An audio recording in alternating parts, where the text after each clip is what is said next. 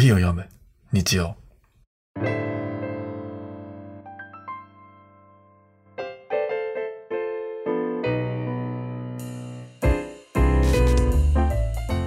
毎週日曜の朝コーヒーにまつわるニュースレターを読みながらコーヒーについてゆるーく語り合うインターネットラジオ。皆さんコーヒーはもう入れ始めましたか？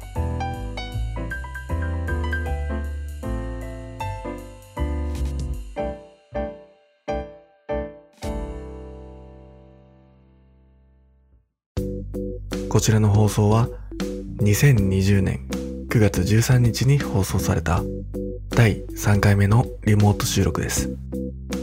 テーマはフォースウェーブはアクセシビリティ。ちなみに私店長名倉はまだオーストラリアのメルボルンに住んでおりました。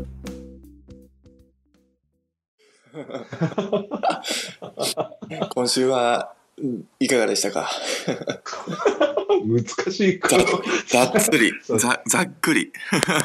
今週は、まあ、個人的な、個人的な話でコーヒーか全く関係ないんですけど、仕事がむちゃくちゃ忙しくて、そうだったんですね。あの、だから、いろんなことができなくて大変ですね。うんうんうんうん。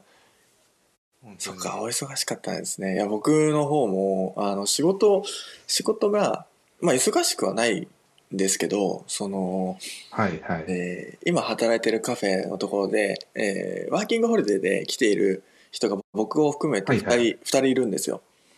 はいはいはい。でそ、の、えーとまあ、1人が僕でもう1人が、まあえー、とイギリス人の女の子なんですけども、はいはいはい。で彼女がもう帰ってしまうっていうんですよね。おそうあの、はいはいもうビザの期限が切れてしまうっていうので。そうなんですね。で、はい、それでもう来週からいなくなっちゃうんですけど、で、ままあ、こんな状況なので、人も見つからないし、雇うこともできないから、もう、なんだ、一人抜けて、で、もう一人入れる余裕もないっていうので、ちょっともう来週から忙しくなるよって言われてます。そうなんですね。はい、ああ、もっと入らないといけなくなっちゃう。そうなんシフトにってことですね。そうなんですよ。なるほど。ちょっと、まあいいんですけどね、その、新しくうん来ないからですよね、多分。そうですね、もうオーストラリアってかなりワーキングホリデーとか学生の人たちに頼ってるところがあって、この特にええこのホスピタリティ産業っていうのが。はい。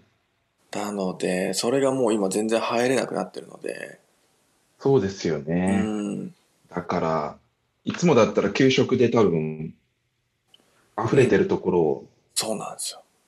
でもこの前どっかで、今職探してるんですけどっていう人も結構いたので、ああ、本当ですか？メルボルンで、はい。ええ誰だっけな、メルボルンのカフェのオーナーさんのインス、オーナーさんじゃないね、あのバリスタさんのインスタグラムとか日本人の方にうんうんうん聞いてたら、うん今休職してるっていう方もいらっしゃって、ええなんで、もしかしたら、あの、カフェのバリスタのフェイスブックがあるんですよね、メルボルンに。はい、ありますね。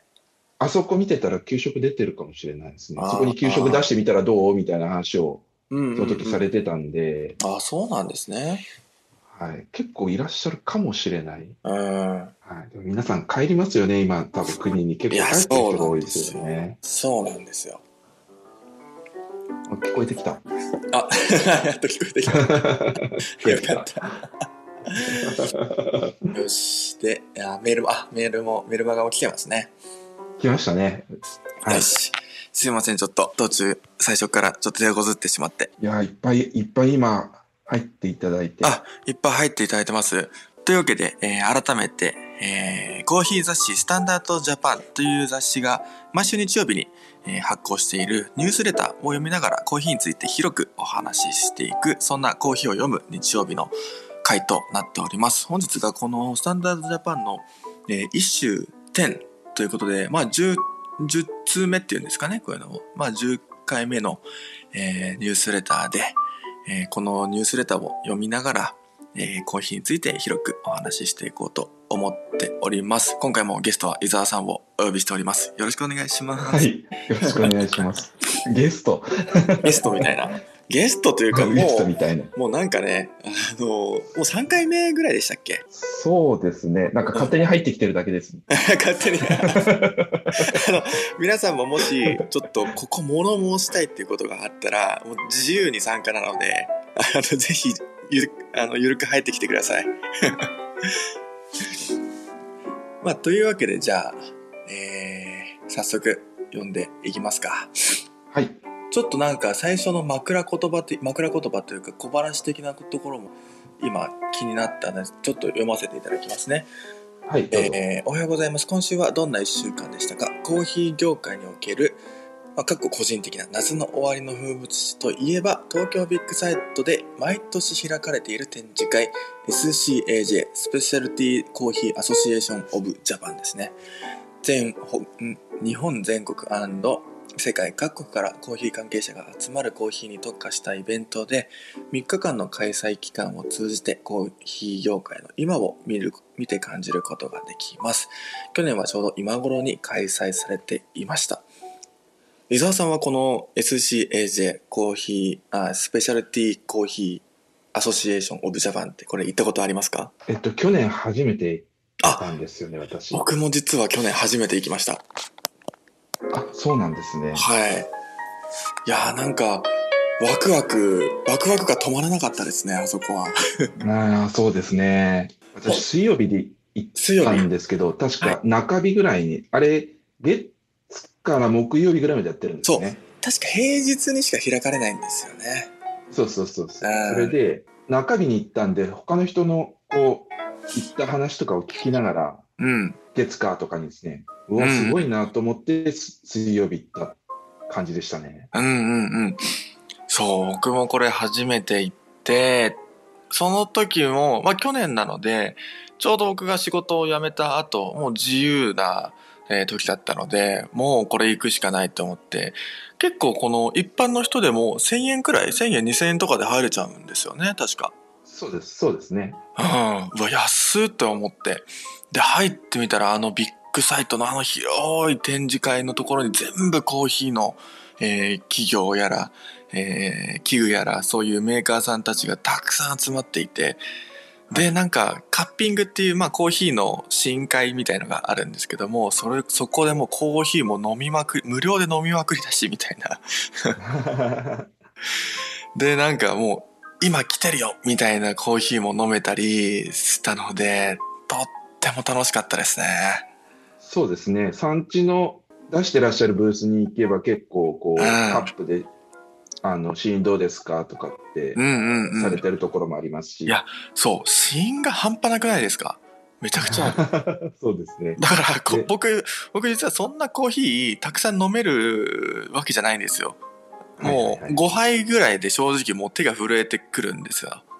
はいはいはい。なので、もう試飲したいのにちょっと途中から手震え始めてきちゃって、あ、これちょっとダメだな、みたいな。っていう、このね、コーヒー好きなのに、こんなたくさんあるのに飲めないっていう、板挟みというジレンマみたいな感じに陥りましたけど。何時間もですよね、多分。うん、そうですね。もうずーっと入れますね、あそこはね。そうですね。そうっていう SCAJ がまあ去年あって、で、今年はね、あの、コロナの影響で、えーもう中止でしたっけ？はい。今年は中止ですね。うんうんうん。そうね、毎年これは、もうアジアで多分一番大きいコーヒーの祭典なんじゃないのかなって僕は思ってるんですけど、そうですね。うん。なので、それだけね、コーヒーのお祭りが、ね、今年はないっていうことなんで、ただ、えっと、オンライン上でもね、なんか、コーヒーフェスティバルとか、いろんなものが開催されてたりするので、はい。かな。この冒頭のところはあれですよね、この編集者の、えー、あつしさんかな。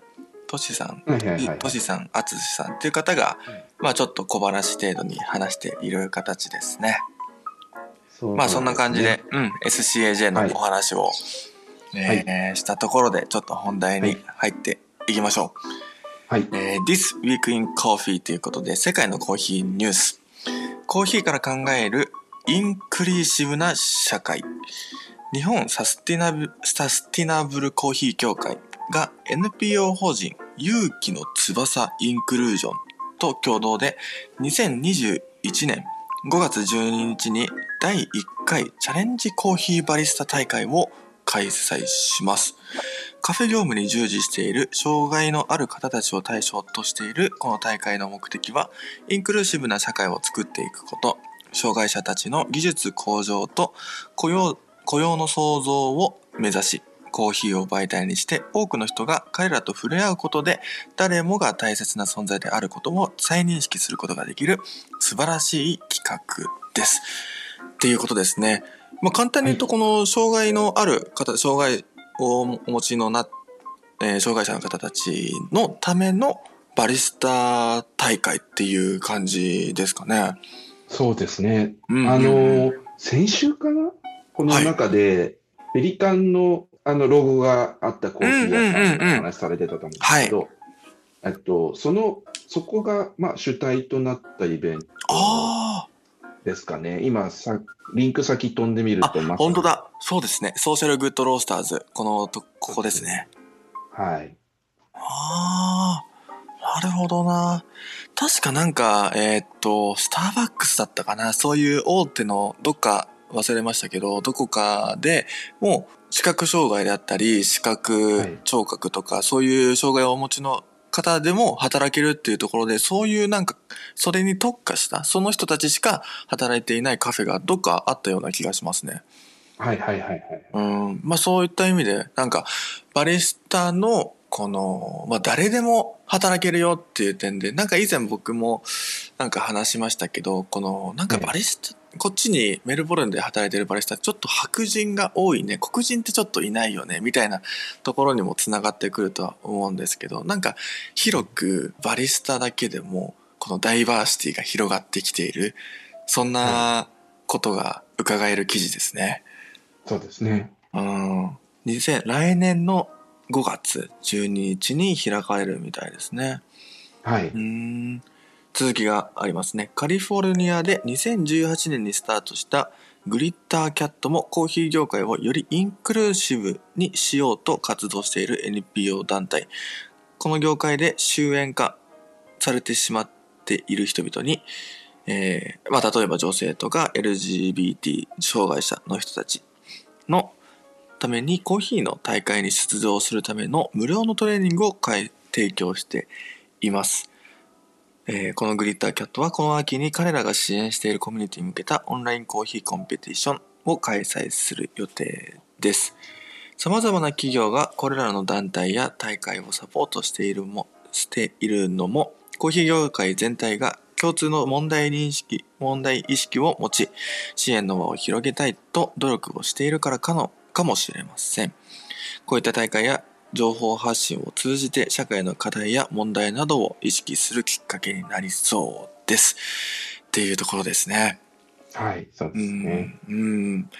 なんか、コーヒーを通じて、この広いこの社会問題に対して興味を持つっていう取り組みがすごくここ最近増えてきているなと思っていて、まあ、はい例えばその社会問題といってもいろいろあると思います。それこそこの LGBT とか、まあ、えー人種差別か。人種差別であったり、あとは環境問題であったり、まあいろんなこの社会問題がある中で、なんかコーヒーを通して、この社会問題に取り組んでいくっていうのがすごくいいことだなって思います。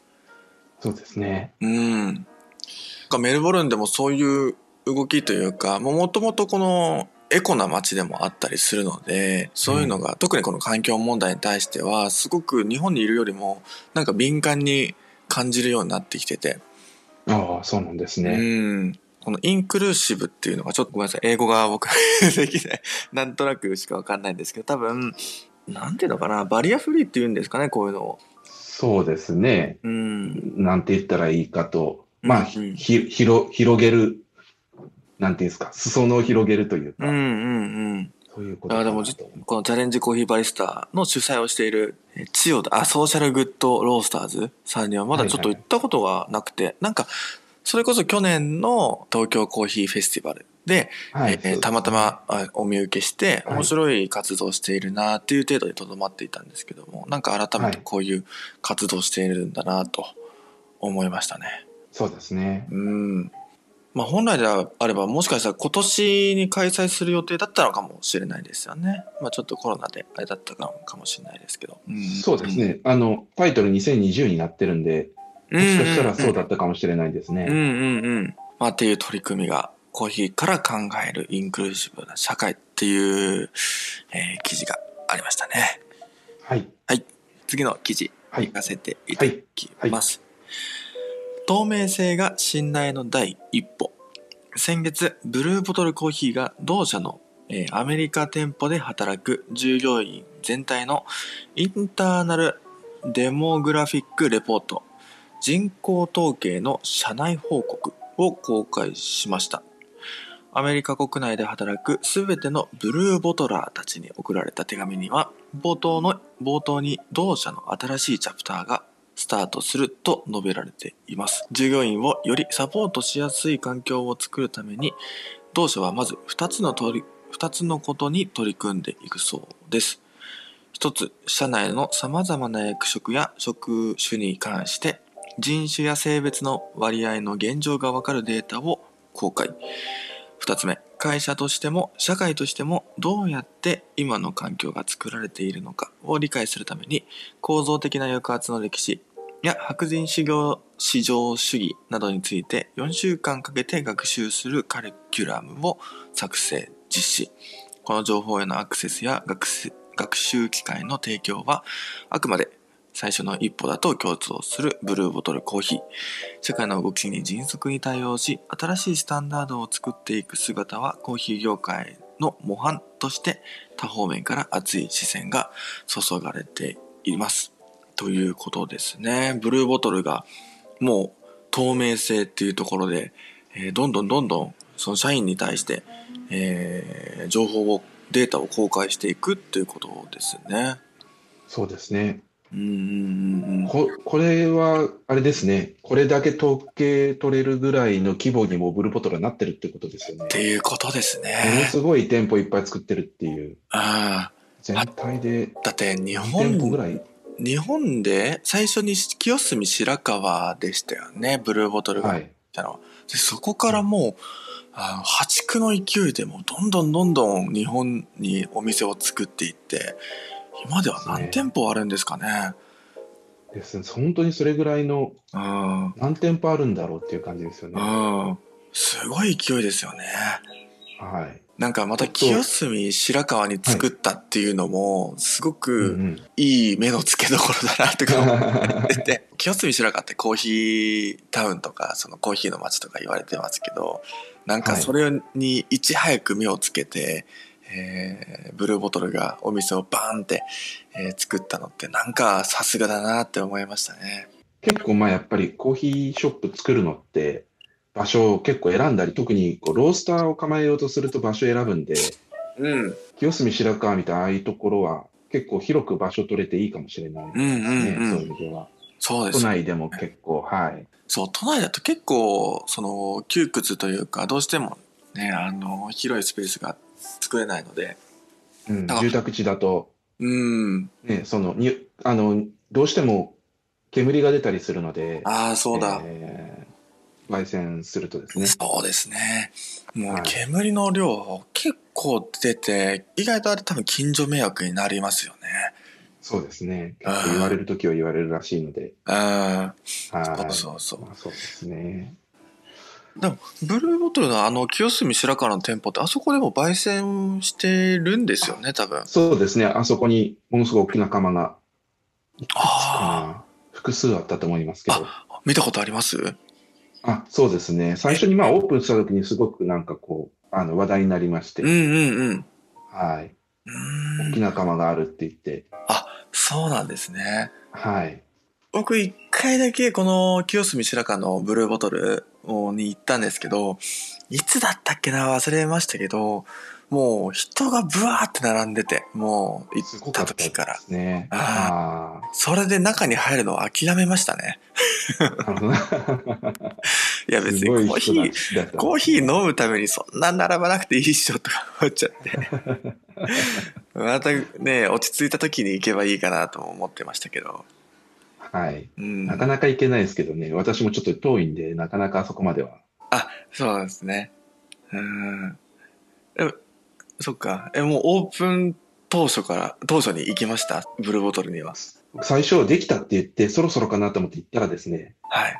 ちょうどレセプションをやってて入れなかったんですよ。ああ、そうなんですね。外から見て、見える見えるって言いながら見て。中にいたら日本人の人がほとんどいなくて。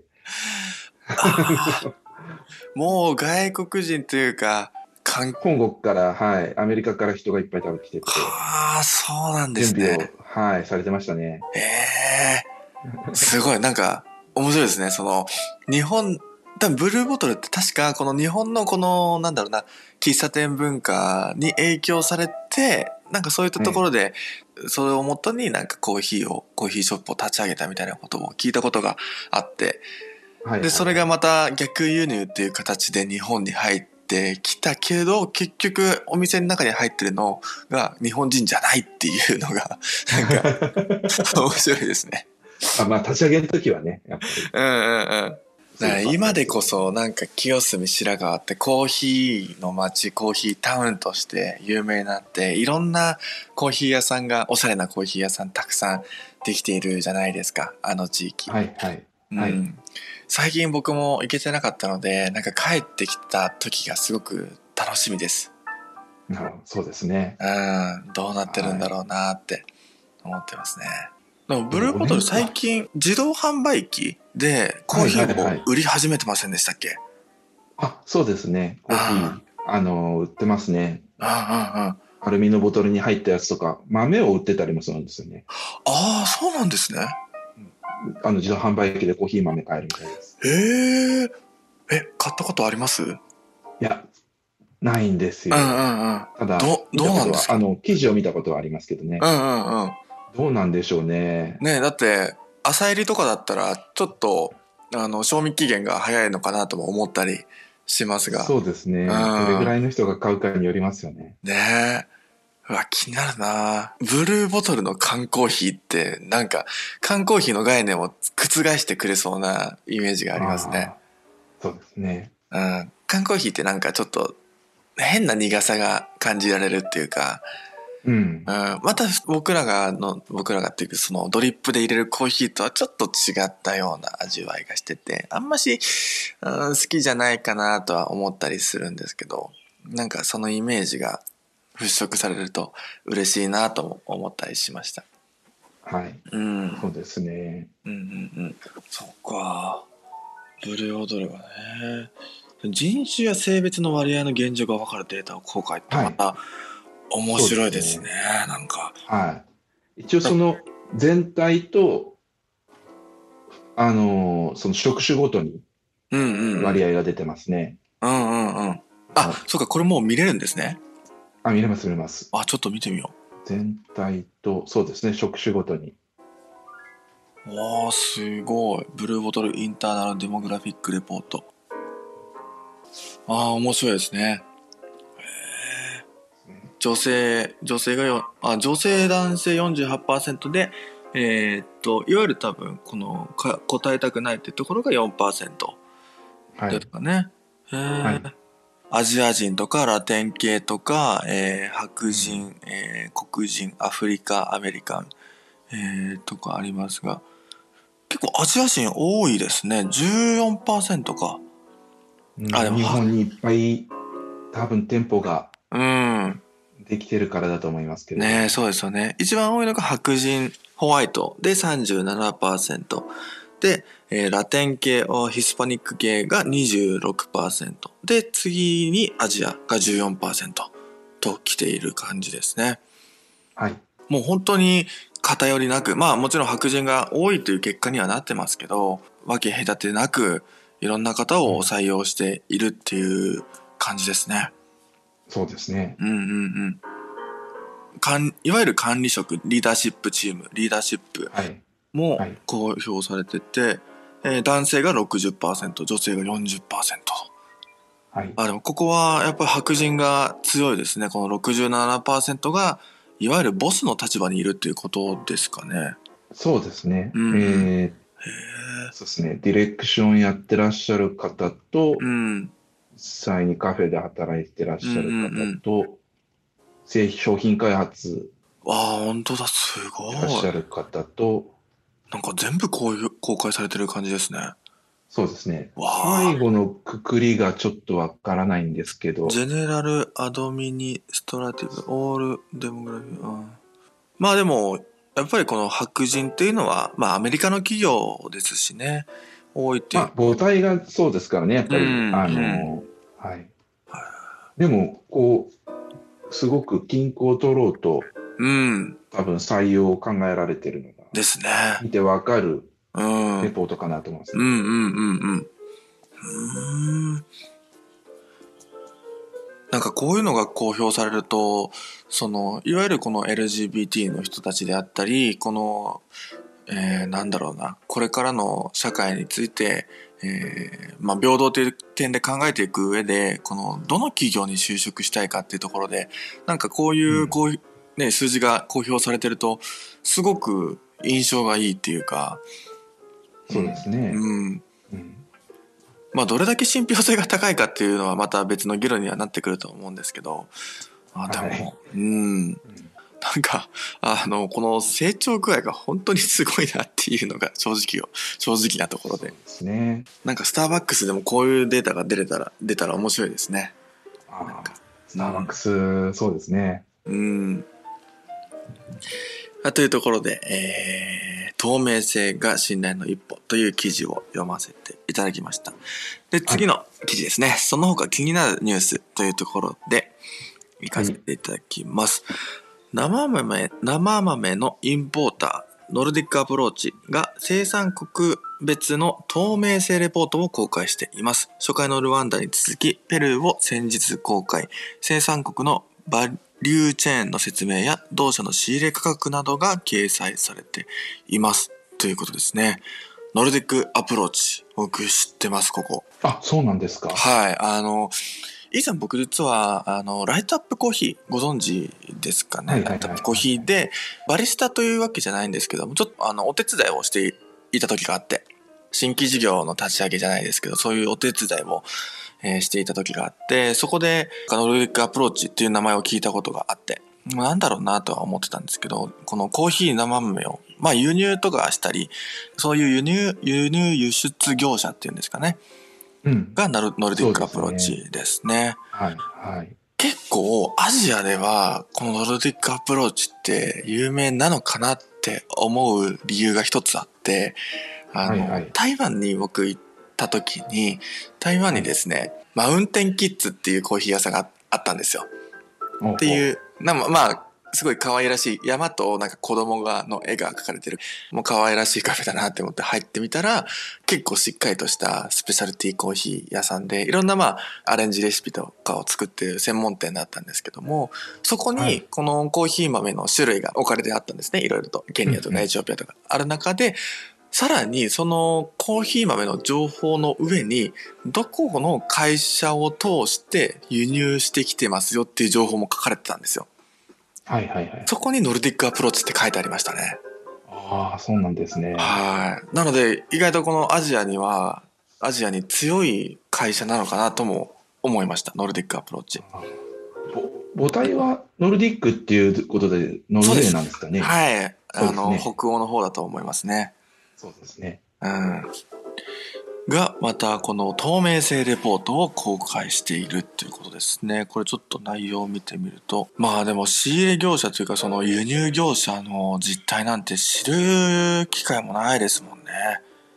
実態というか。そうですね。あーなんかコーヒーってすごく、あの、まあ、僕らの手元に届くまでにすごく、えーいろんな人の手を介して、えー届けられてるっていうのがあって、もちろんこの、まあ、想像しやすいところで言うと、まず一番最初ってこのコーヒーを作っている生産者の方、まあ、例えばアフリカだったり、えー中南米、南米であったり、そういった人たちがまず、えーコーヒーを手摘みであったり、まあ、機械とかもあったりすると思うんですけども、えーそれでコーヒーを、コーヒーを育てる、コーヒーを収穫するっていうところでコーヒー生産者の方がいる、いて、で、その後に、まあコーヒーを生成したり、生豆の状態にしたりするっていうところで、また別の、まあ、工場があるところもあったりなかったりすると思うんですけども、そこから、えー、コーヒーを、えー、輸入したり、で、その輸入するにも、この商社に手がかかったり、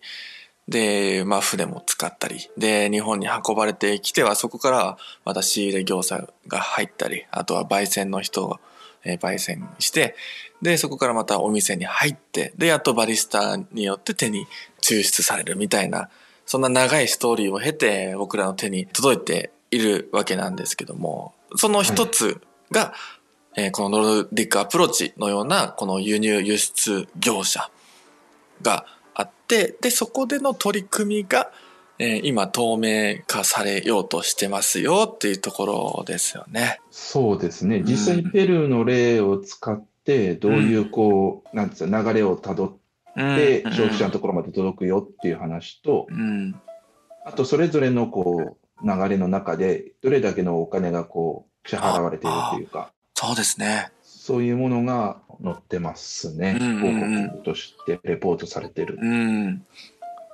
ああ、ちゃんとその図ですごくわかりやすく書かれてますね。そうですね。ペルーではこんな仕組みになっててね。うんうんうん。多分国によっても、この国の情勢というか、その制度、政府の、えー、取り組みで全然違ってくると、く、きますよね。このペルー、ね、うん、ペルーだけでも、まあこういう仕組みになってますけど、例えばブラジルとか、あとはまあルワンダとか、全然多分違うと思います。農協があったりしたりなかったりとか、うん、そういう団体が間に入ってたりとか、直接農家とやり取りしてるとか、うん、いろんな形態がやっぱり国によって全然違うそうで、うんうんうん、はい。なので、そうですね。ここれはペルーの例ですね。うん、ペルーは基本的に農家とエクスポーター、輸出業者と輸入業者、うんうん、インポーターっていう3社で、あ、3社を経って結局ロスターに渡るっていう。うんうんうん。そうですね。はい、ことが書いてありますね。うんうんうん。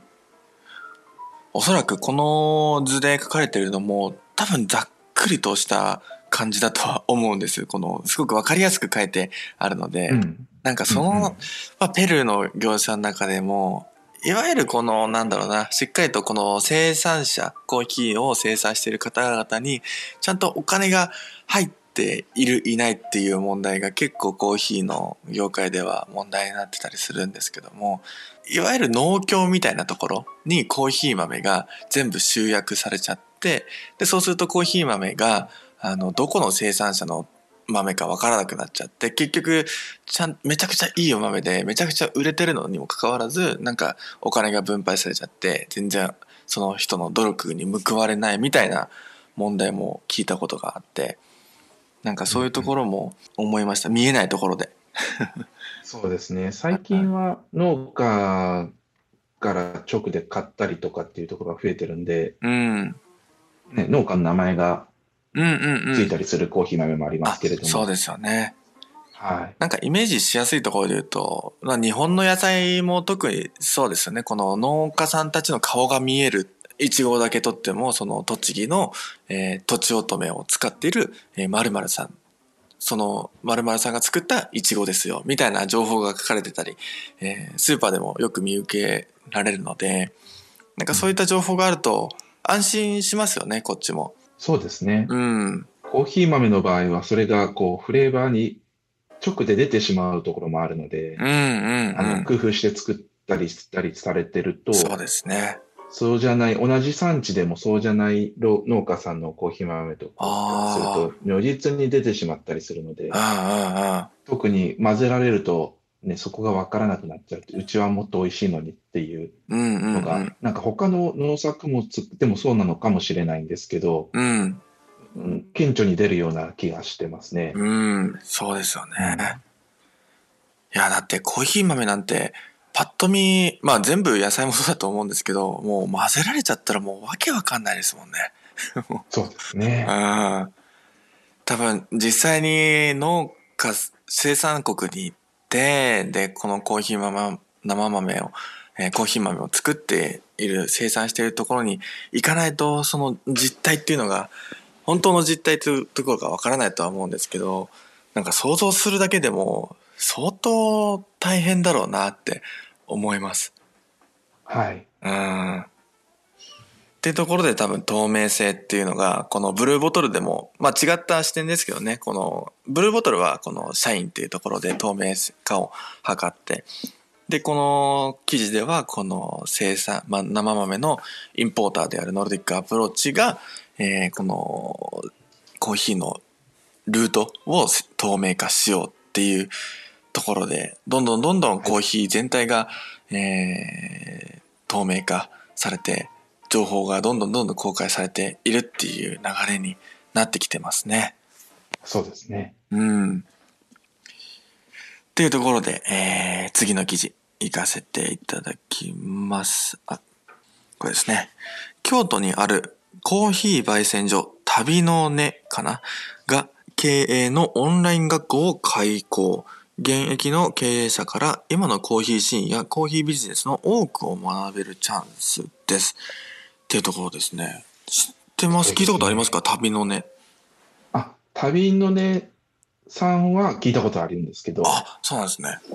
はい。この取り組みは初めて聞きました、ね。コーヒーのオンライン学校っていうところですかね。いや、どちらかというと、コーヒーショップとかコーヒーを使ったビジネスを始めるにはどうしたらいいか。えー、とテーマがを見ると、仕事の作り方とか、強み、あなたの強みの見つけ方、ブランドの作り方、EC、ウェブの作り方、みたいなところなので。はいはいはい。はい。あ、じゃあなんかコーヒーに限らず、もっともっと広い視点で、もう本当にまさに経営を学んでいこうっていうところなんですね。そうです。まあ、コーヒーの起業を目指す人のサポートっていうイメージがありますね。へそういうことみたいですね。あなんかこのコーヒーのこのカフェっていうか、この焙煎所の枠を飛び越えたような取り組みですね。そうですね。へその旅の根はどのような経緯で知,、はい、知られたんですか？伊沢さん。どこかの、うん、多分それこそコーヒーフェスとかで出てらっしゃったのかなと、ちょっと記憶曖昧ですけど、まあまあ、店舗とかにがあるのかどうかもちょっとよく分かってなくて、うんうんうん。はい。そうですね、焙煎はされてるのはそうで、うんうん、焙煎で、まあ、商売されてるっていうところなので、一応その、中で試飲とかはされ、できるのかもしれないですけど、その店舗があるどうなってるかはちょっと、うん、私も行ったことがなくて。うんうんうん。はい。もし京都にお住みの方がいらっしゃって、旅ので知ってるよっていう方いらっしゃったら、ぜひ教えてください。とっても面白そうな取り組みされてますね。そうですね。あの、うん、9月の21日の夜に、来週のあれですね、来週日本4連休なんですけど。ああ、そうなんですね。はい。その中日の月曜、あ、最終日か、あ、中日ですね、の月曜日に、えっと、無料でこう、その説明会とか体験授業があるそうなので、あ興味のある方は、ですね。ズームかなんかで多分、ネットでオンラインだと思うんで、うんうんうん。はい。興味のある方は、旅のねさんで検索して見るといいかなと。はい。えー、興味あります。ですね。うん。はい興味あります、普通に。僕が。なぐさんが普通に。月曜日の19時から20時半。はい。えー、あ、本当だ。無料、無料ですね。しかも。無料のフォームがあるんで、えー、はい。はいはいはい。あ、もうぜひぜひ、あの、行きます。え えー。はい。まあ、っていうところで、こういう。というところで。まあ、ね、新しい。面白いですね。え聞いたことないです。ね次の記事がいきます、えー、より安定したコーヒー業界を作っていくためには、なぜ生産国でのコーヒー消費量を増加させることが重要になってくるのでしょうかまたその方法とは、スペシャルティーコーヒーだけが正解というわけでもないようです。これはなんか疑問を投げかけてくる記事ですね。そうですね。ちょっとしっかり読まないとわからないですけど。これは、うん。僕らにも。最近、うん、はい、いろんなところで、あの、こういう議論を聞いたりすることはあるんですけれども、はい。はい。あの、でもこの切り口は生産国でのコーヒー消費量を増加させることが重要。うんうんうん。にコーヒーってこう消費国と生産国が分かれてるっていう、うん。よく言われてて、うん。消費するところでは使わ、作れないんですよね。生産できない。うん例えば、消費量が多いのっていうと、今だと、えーっと、ヨーロッパとうん。北米、あと、最近だと中国、で、あと日本ですね、うんなんですけど、ほとんどコーヒー取れるとこないうん。ですよね。本当に一部取れても本当に少しだけっていう。うん特にヨーロッパなんかはまた取れない。うんうんうん。で、取れるところというと、やっぱりアフリカとか、南米、中米、南米、うん。あとはアジアでも東南アジアがやっぱり多いですうんね。うんうん。コーヒー作るっていうと。うん。となので、輸入、輸入輸出の関係なんですよね。で、生産国は結局商品なんで、もう売る、自分のところで飲むというか売るっていう。うん。となると、こう、生産国と消費国っていうのが、まあ、ずっとこう分かれてきたっていう歴史がうん。あるんですね。で、それに対して生産国で消費するのが必要だとうん。いうのは、今までにない流れというかですね。ですね。はい。ああ、でもどうなんだろうな。その、生産、生産国で、あもちろん消費されることは、コーヒーを作る人たちにとっても、これだけコーヒーって価値のあるものなんだっていうのを知るきっかけにもなるのかなとも思ったんですけど、その通りですね。うんうんうんそういうことだと思うんですようね。ん。そう、だから飲み方も多分知らない？あの、美味しい飲み方。で、それが果たしてその人たちにとっての美味しいなのかどうかっていうところにも、えー関わってくると思いますね。なんか、今思いましたけど。食べてるものあのも生活環境も全然違うので、味覚の感覚がうん、差があるのかっていうのもありますうけど、ん。結構日本からバリスタが行って向こうでコーヒーを入れるとかですね。ああ。なんか先週とかでも伊沢さんお話しされてませんでしたっけ、それ？ああ、なんかしましたっけね、ちょっと。うん。なんかすごい喜ばれるみたいですよ。うちのコーヒーこんなに美味しいんだみたいな。うん。いいですよね。その、本当にコーヒー美味しいのって分かる、分かってるのって消費国だけっていうのはちょっとなんか悲しいような。うん。そうですね。う。うんん。自分のところで作ってるんで。ねえ。そのコーヒーに限らず、提供、な、お店を作るにも、その何かをするにしても、何か自分がいいと思えるものを売ってた方が絶対楽しいじゃないですか。うんうんうん。価値にしろ、そのコンコンテンツにしろ、そうだと思うんですけど、それがなんかコーヒーだと、今までは生産国の人たちは、ただただなんか輸入するとお金が入るから、それが儲けになるから輸入してた。でも、本当にその生産国の人たちが、美味しいから、みんなにもっとこの美味しさを伝えたいっていう気持ちになったら、よりコーヒーの質にも向上、質の向上につながってくるんじゃないのかなと思って。そうですね。うん。普通の農作物は自分のところでもまあ料理で食べられると思うんですけど、うん。コーヒーって実を取ったらそれを加工して生成して、まあ、自分のところで生成できるところなんてやっぱり本当少数で、うん。どっかに持ってって生成してもらわないといけないっていうことが多くて、で、うんさらにそれを焙煎したいと飲めないっていう。うんうんうん。それは一貫して全部できるところっていうのはやっぱり結構大きな農家さん。そうですね。だから農家さんが自分のところで全部そう一貫工程まで全部やって自分で飲んで、あ、美味しいなっていうところでやっぱ難しいってところなんでしょううん。ね。確かに。それぞれに技術が必要っていう。うんうんうん。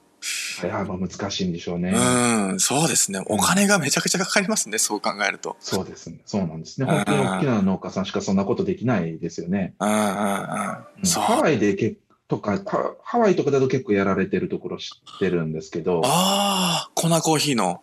とかだともう焙煎まで全部やってしまって農家でですね。おー。で、焙煎した豆をそこで売るっていう。はいはいはい。あ、そうなんですね。うん。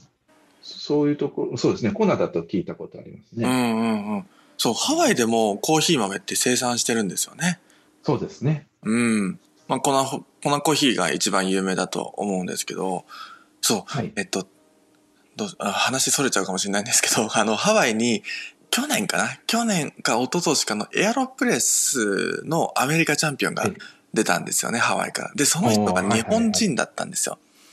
おはいはいはい、はい。で、ハワイにある、結構有名な、ハワイでも有名な、このコーヒー屋さんで働いている方で。はいはい。で、その方が働いているところのお豆を、えー、飲んだことがあるんですよ、実は。その、友達がそのハワイに行って、で、なんかコーヒーが買ってこようかって言って、で、ちょうどそたまたまそのコーヒー屋さんに行って、なんかそのコーヒーを買ってきてくれたみたいで。はい、おなるほど。そう。だからなんか、ハワイ粉ってちょっと、僕のイメージは、伊沢さんご存知ですか？あの、ライオン印のなんかパッケージになってる。はい、はい、ありますね。ありますよね。あのイメージが強くて、うん、ちょっとフレーバーも強いし、後味をつけたような、なんか、匂いをつけたような感じの、焙煎が強い、強いコーヒーだなっていうのイメージがあったんですけど、今のハワイ粉って結構そのスペシャルティーコーヒーに近づけてるような、もちろんそのすごいフルーティーっていうわけではないんですけど、その豆の個性を生かしたような豆が今焙煎されてたり生産されてたりしているような気がしててとっても美味しかったですね。そうですね。うん。まあ、ハワイ粉っていうと、ブランドとして一つ確立されてて、うん。やっぱり高級なコーヒー豆っていうことで、はいはいはい、深入りに焙煎してもあの独特な酸味っていうのが出るっていうのがあって、もう、なんていうんですか、それこそ2、30年前でももうこう、トップコーヒー、トップオブトップって言ったらハワイ粉みたいな。ああ、そうなんですね。ねはい。あの、ブルーマウンテンとかとこう、並ぶぐらいのですね、なんかこう、扱いを受けてて。はあ。まあ、それでずっと来てたんです。このスペシャルティみたいな流れが来たときに、まあ、一種ちょっと置いてかれたような感じになってる。はあ、はいはい。ですけど、やっぱブランド価値としてはすごくあって。うんうんうん。あ、あの、はい、そうですね。で、やっぱり昔からやっぱり深入りで美味しいコーヒーっていう風なイメージがついてるんですけど、はい最近はこう浅入りにして、うん、もっとこう、もっとさらにフレーバー出そうみたいな。ああ、はい、あそういう流れがあったんですね。そうですね。へえ。そっか、じゃあなんかハワイ、ハワイ粉って言っちゃうと、ちょっとその、なんだろう、昔のその高級豆のイメージがついちゃう、ついちゃうってことですよね。ハワイコナというブランド自体が。そうですね。だから、スペシャルティコーヒー出してる子っていうふうにこう出してる朝入りのコーヒー屋さんとか行ってもハワイコナ見ることって基本ないと思うんですよ。うんうんうん。ですけど、昔からこうやる、自家焙煎とかでされてるコーヒーショップに行ったりすると、ハワイコナ置いてあったりしますね。ああ。そういう、こう、なんていうか、イメージっていうか。なるほど。その、なんだろうな、うん、いわゆるこの昔からある、その、例えば、えー、缶コーヒーでもその、ブルーマウンテンとかエメ、エメラルドマウンテンとかあるじゃないですか。そういう立ち位置ってことですよね。はいはいそうですね、に近いですね。ああ。そうなんだ。でもなんか、この昨今のスペシャルティーコーヒーとか朝入りのコーヒーの流れに、ちょっと、あの、置かれ、置いてかれつつも、ちょっと、えー、ハワイコーナーも変わりつつあるっていう流れが来てるってことですね。そうですね。うんうん。うわ、なんかちょっと注目していきたい。美味しいんですよ。ハワイコーナー、ハワイコーナーで。うん。生産地も行きたいな行き行きたいな ハワイは生産地の中でもすごく行き、行け、行きやすい。ああ、確かに。トップ、そうです。上の方に入ると思うんで。うんうんうん。めちゃくちゃ多分行きやすい。もうハワイなんて、もう日本とお友達みたいな国ですよ。国っていうか島、ね、そうですね。うん。もう日本人しかいないんじゃないかっていうぐらいのハワイです。結構やっぱ日系の方多い、ね、そうですよね。うん。だってこっちでハワイって言っても分かんない人多いですもん。意外と。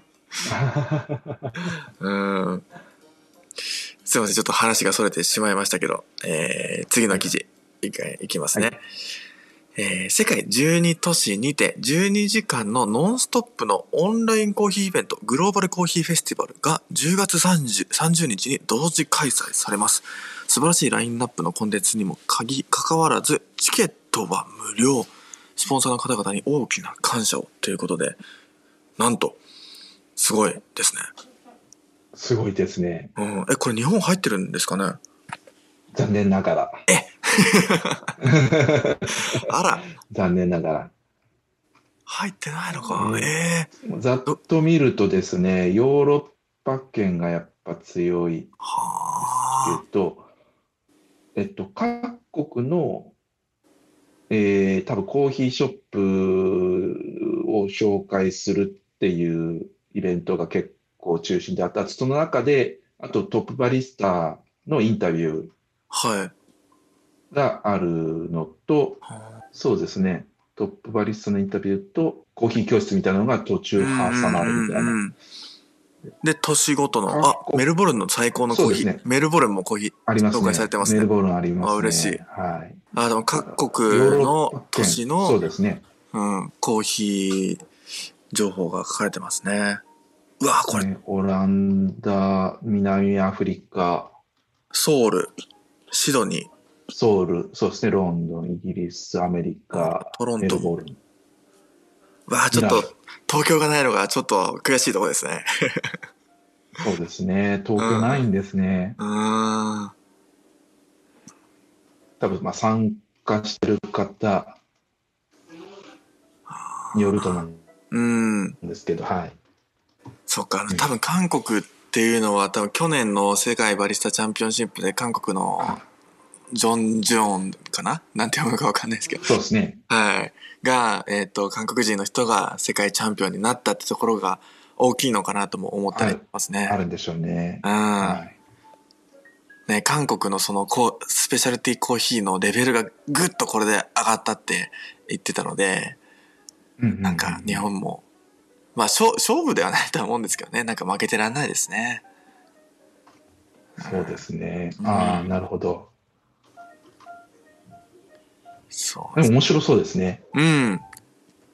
そう、ぜひ皆さんも10月30日に、えー、世界オンラインコーヒーイベント、えー、グローバルコーヒーフェスティバルが開かれるみたいですので、チケットは、チケット無料なんですよ。皆さん自由に見れるっていうことなので、ぜひご興味ある方は、えー、調べてみてください。グローバルコーヒーフェスティバルで出てきますね。What We Are Drinking ということで、今週のコーヒー、が、えー、仙台市青葉区にあるスペシャリティコーヒーを取り扱うロースターカフェ。